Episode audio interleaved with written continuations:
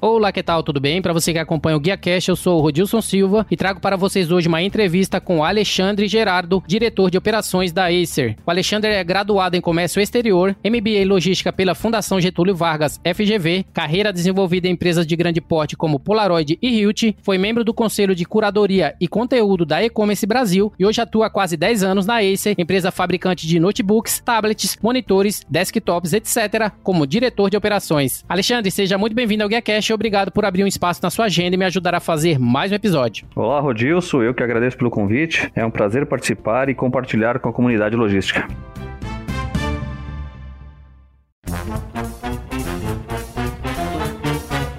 Seja muito bem-vindo ao GuiaCast, um podcast para os profissionais de logística e supply chain que nunca param de aprender. Compartilhamos toda semana as melhores práticas, desafios e informações para suporte às suas decisões, a fim de ajudá-lo a gerenciar a sua carreira e a sua empresa com mais eficiência. Uma consultoria independente, acionável e objetiva para os líderes do setor. Vamos ouvir.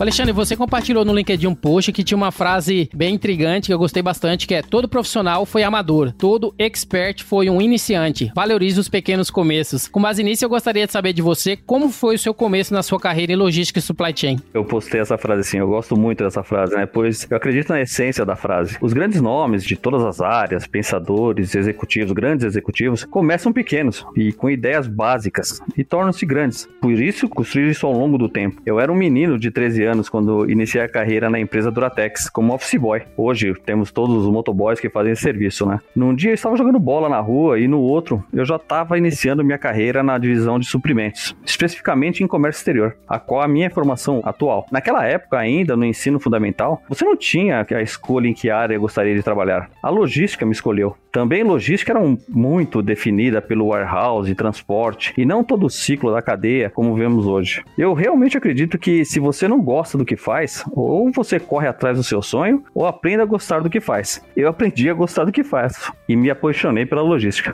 E a logística ela te levou aí, você está trabalhando na ESA há quase 10 anos, começou como gerente de logística, depois passou para gerente de operações e hoje ocupa a posição de diretoria. Como foi a sua trajetória até chegar a essa posição e os desafios enfrentados? Eu iniciei na Acer no final de 2010, né? Com grandes desafios de definir a logística no Brasil, pois atuava como operador logístico e enfrentava uma série de problemas, como custos altos, roubos de carga. E o outro desafio ainda era emitir a licença de importação para a Acer, a qual ela não tinha. Após apresentar os projetos logísticos em 2011, o qual se baseava em montar a operação própria, foram três anos árduos em provar que eu estava certo na estratégia e ainda evitar roubos de carga. Lá, em, mais ou menos em 2003, eu assumi a posição de gerente de operações, agregando as áreas da tecnologia da informação, que incluíam partes da tecnologia da informação de e-commerce e toda a parte de sistemas, e ainda facilities, Nessas novas tarefas, o desafio era basicamente iniciar a empresa na transformação digital e organizar fornecedores e ativos da companhia. Já em 2008, eu fui promovido a diretor de operações, com a missão de alavancar o e-commerce da empresa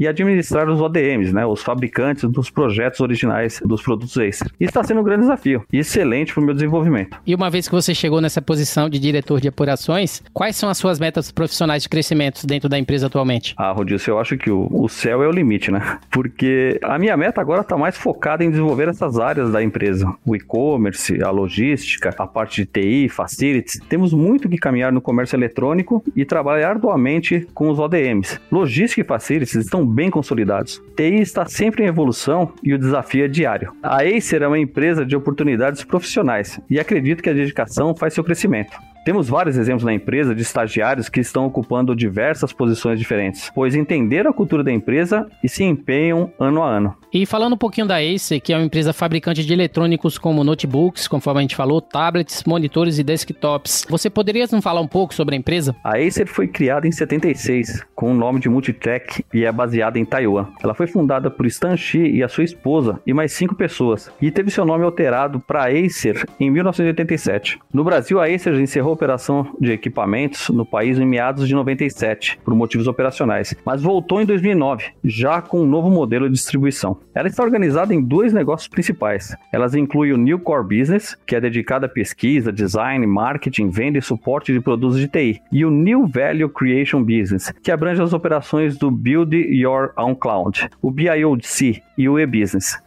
Dependendo das áreas dos focos distintos, usamos os grupos em direção a uma missão comum de quebrar as barreiras entre pessoas e tecnologia. O conceito é definido por modelos de negócios verticais, como os dispositivos inteligentes, conectados e enraizado na aspiração da Acer de criar uma IoB. A IoB que é a internet para dos seres humanos, né? Alterando a maneira como vivemos, trabalhamos e nos comunicamos. É uma rede centrada no ser humano, baseada em um coletivo de inteligência e valor agregado, para criar abundância de dispositivos inteligentes para todas as pessoas, né? E como que tem sido o mercado eletrônico brasileiro para essa multinacional de Taiwan? Sempre muito desafiador para qualquer empresa, que é ao mesmo tempo importante para uma multinacional, pelas enormes possibilidades de crescimento. A Acer vem se consolidando na, na, posição ano a ano. E como disse anteriormente, desenvolvendo dispositivos cada vez mais tecnológicos. Eu não sei se vocês chegaram a ver o, o e-Rosary, que é um gadget totalmente disruptivo, né? É um rosário eletrônico que foi encomendado pelo Vaticano. Isso tudo para atender os mercados. A Acer possui hoje 19% do market share de notebooks e é líder do mercado do gamer hoje. É sabido por todos que no Brasil nós temos muitos problemas de infraestrutura relacionada a rodovias, temos problemas nos portos, o que que gera uma dependência do mercado rodoviário. E uma vez que os transportes rodoviários de carga no Brasil envolve muitos desafios, principalmente relacionados a roubo de carga de produtos eletrônicos, que modelo de negócio vocês utilizam a fim de eliminar esse problema de roubo e ainda assim reduzir os custos logísticos, reduzir os sinistros e manter o SLA? O maior desafio no início da minha carreira na Acer era os roubos de cargas, tá? E o alto custo do, com esses eventos, com seguro, a perda de posições no varejo e na distribuição. Após alguns anos de tentativas e erros, como implantação e desenvolvimento desenvolvimento de novos fornecedores, dispositivos de monitoramento, escolta, portas blindadas e caminhões e gerenciamento de risco, nós finalmente chegamos a uma parceria com empresas de carros fortes, nem te, te preciso dizer que o, o, início foi desafiador, né? Pois eles nem sequer acreditavam que era possível fazer entregas por varejo e distribuição, devido à complexidade que nós temos no dia a dia e exigências para os prazos nos centros de distribuições. Era realmente uma situação bem difícil e desafiadora, tanto para nós como para eles. Eles estavam muito acostumados com entrega ponto a ponto, né? De porto, aeroporto, para fábricas ou entre CDs, e isso eles faziam com, com facilidade. Mas fazer a entrega no distribuição e no varejo é, um, é bem complexo, né? Eu acho que nós somos os pioneiros de eletrônicos na distribuição com caminhões e com carros fortes. Eu acho que enfrentamos juntos todos os tipos de barreiras e até a mesma restrição de alguns centros de distribuições que não queriam receber os caminhões blindados e os vigilantes armados. Foi uma época bem difícil. Porém, isso tudo foi se estabilizando com o passar do tempo e atualmente 100% das nossas entregas são feitas com caminhões blindados, tanto para o varejo como para a distribuição. E isso trouxe uma redução significativa nas taxas de seguros, além de custo bem competitivo com os fretes standard, que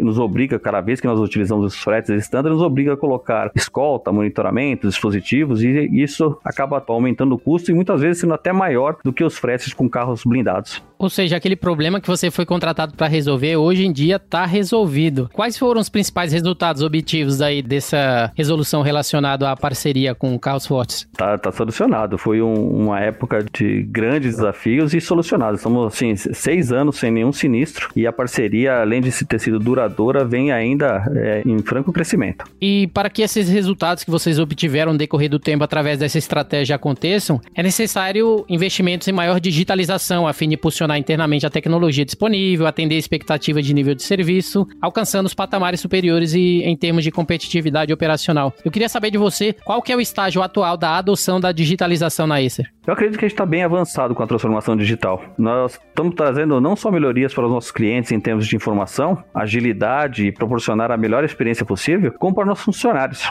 melhorando o trabalho deles no dia a dia, né? Atualmente estamos com os melhores parceiros do mercado em plataformas de e-commerce, de atendimento, BI, inteligência artificial. Isso tudo, esse investimento e essa transformação digital é sempre em prol da experiência do cliente. E acho que a gente vai seguir, acho não, tenho certeza, a gente vai seguir avançando e quando se fala de digitalização, nunca nunca se tem um limite, né? É uma constante evolução. E uma vez que vocês estão trabalhando agora com carro forte, conforme você falou já há bastante tempo, aliás, é como que é a visibilidade da logística na empresa relacionada ao tracking dos produtos? Nós temos sistemas capazes de rastrear um produto, Rodilson, do começo dele, desde a produção, da qualidade, até a chegada no cliente. Nossa central de relacionamento está sempre pronta a atender nossos clientes em suas exigências e expectativas. Isso só é possível quando você tem uma visibilidade da cadeia do pedido do cliente. Estamos evoluindo e vamos seguir assim, até onde for necessário. Hoje é possível eu saber exatamente onde está um caminhão, num carro forte, obviamente que com restrições de informação por segurança, mas eu tenho rastreabilidade total pelos GPS dos caminhões e todas as informações de monitoramento, exatamente quando um cliente do varejo de distribuição recebe e depois todo a, o tracking do produto para o cliente, que vai desde a qualidade até ele saber a data, a nota fiscal. Eu consigo ter o DNA do produto com o número de série.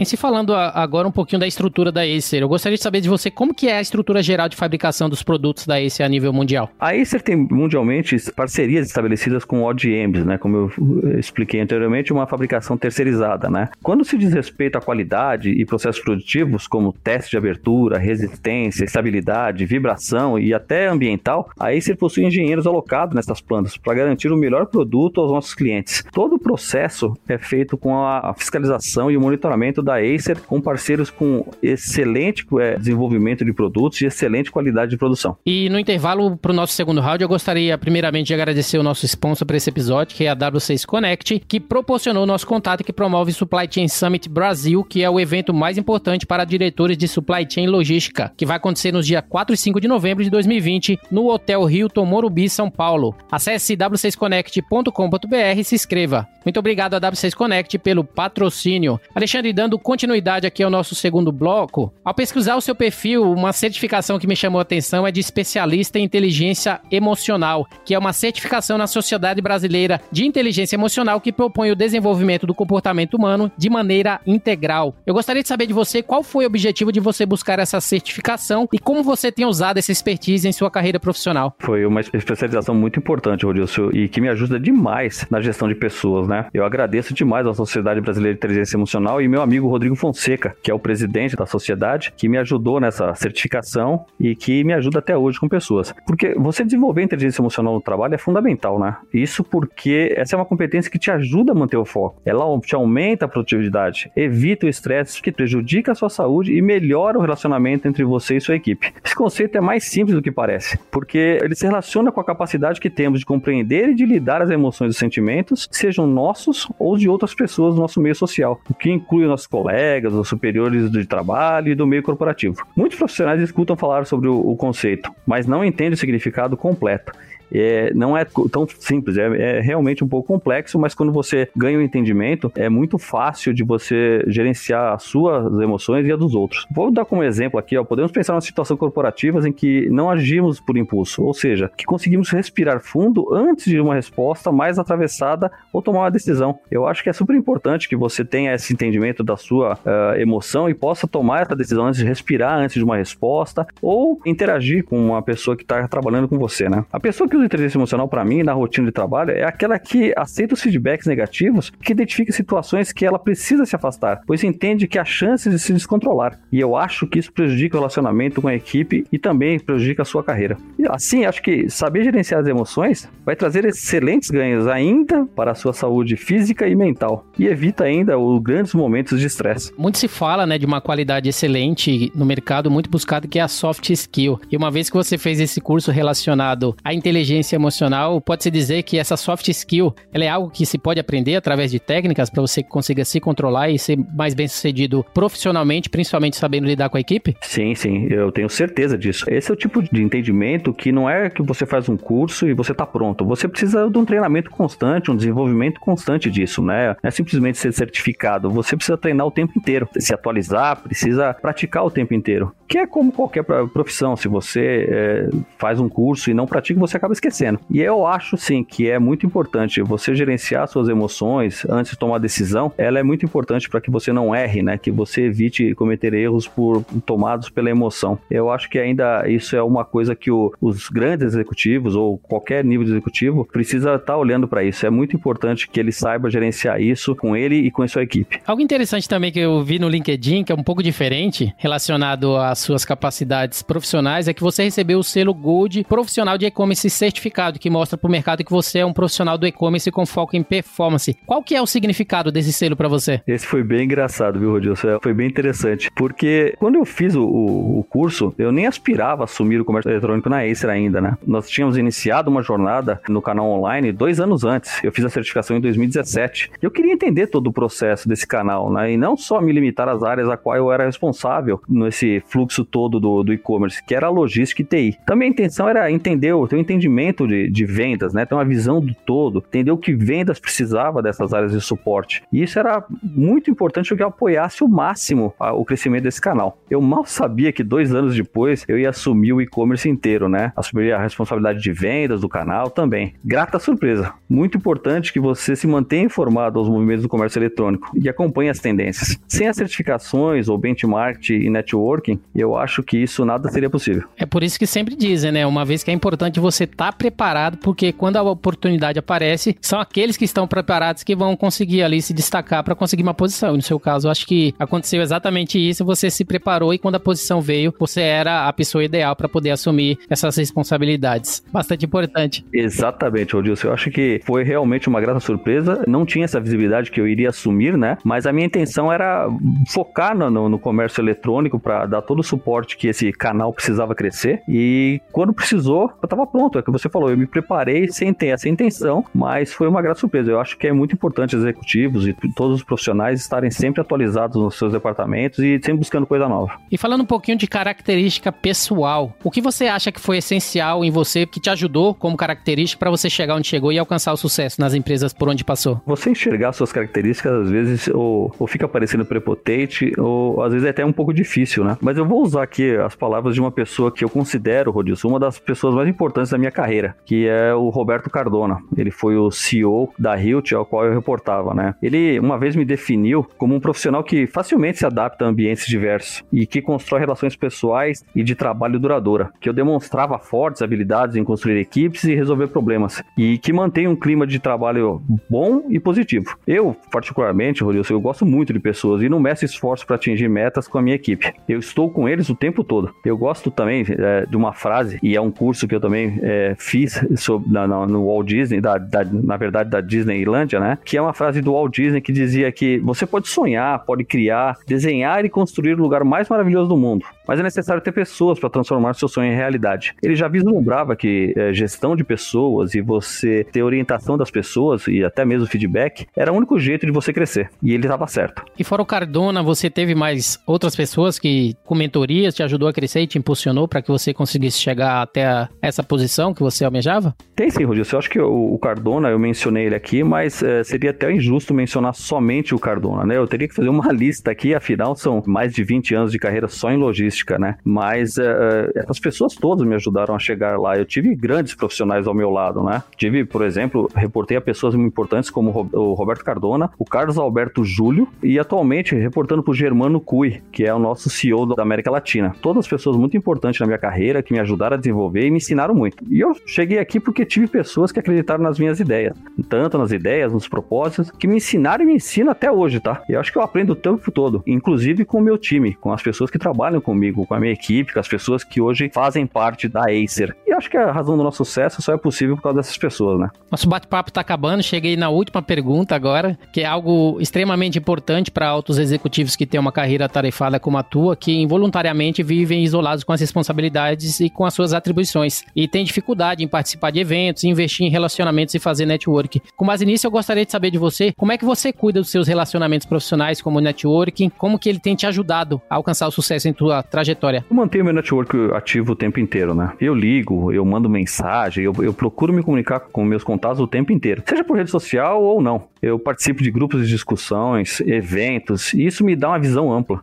Isso faz com que você fique atenado no mercado, né? O networking não é só quando você simplesmente precisa de uma ajuda ou uma troca, ou fazer um benchmark. Eu acho que um simples, como que você tá? Você tá bem? Como que você tá no seu emprego? E aí, você tá bem o dia? Esse networking estreito é muito importante, né? Você manter relações serve tanto para a vida profissional como pessoal. Então é importante construir relacionamentos para que você consiga ter mentores, ter equipe que te motiva a chegar lá e principalmente ter as pessoas ao seu redor que te impulsionam para que você consiga ser bem sucedido e almejar almejar novos áreas como pessoalmente e profissionalmente. Alexandre, você pode deixar os seus contatos, contatos da Acer para os ouvintes e as suas considerações finais para o Guia Cash? Claro, claro. Vocês podem me encontrar no LinkedIn por Alexandre Gerardo e vai ser um prazer fazer parte da rede de vocês. Logo, para entrar em contato com a Acer, vocês podem acessar o site www.acer.com.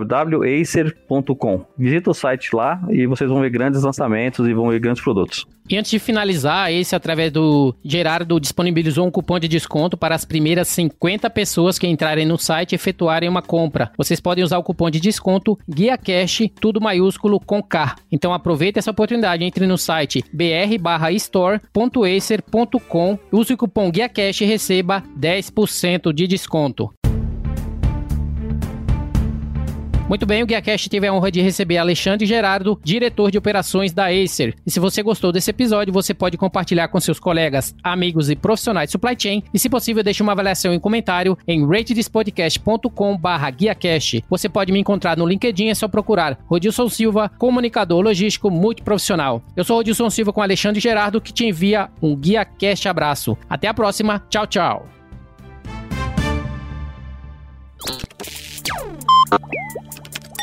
Equalab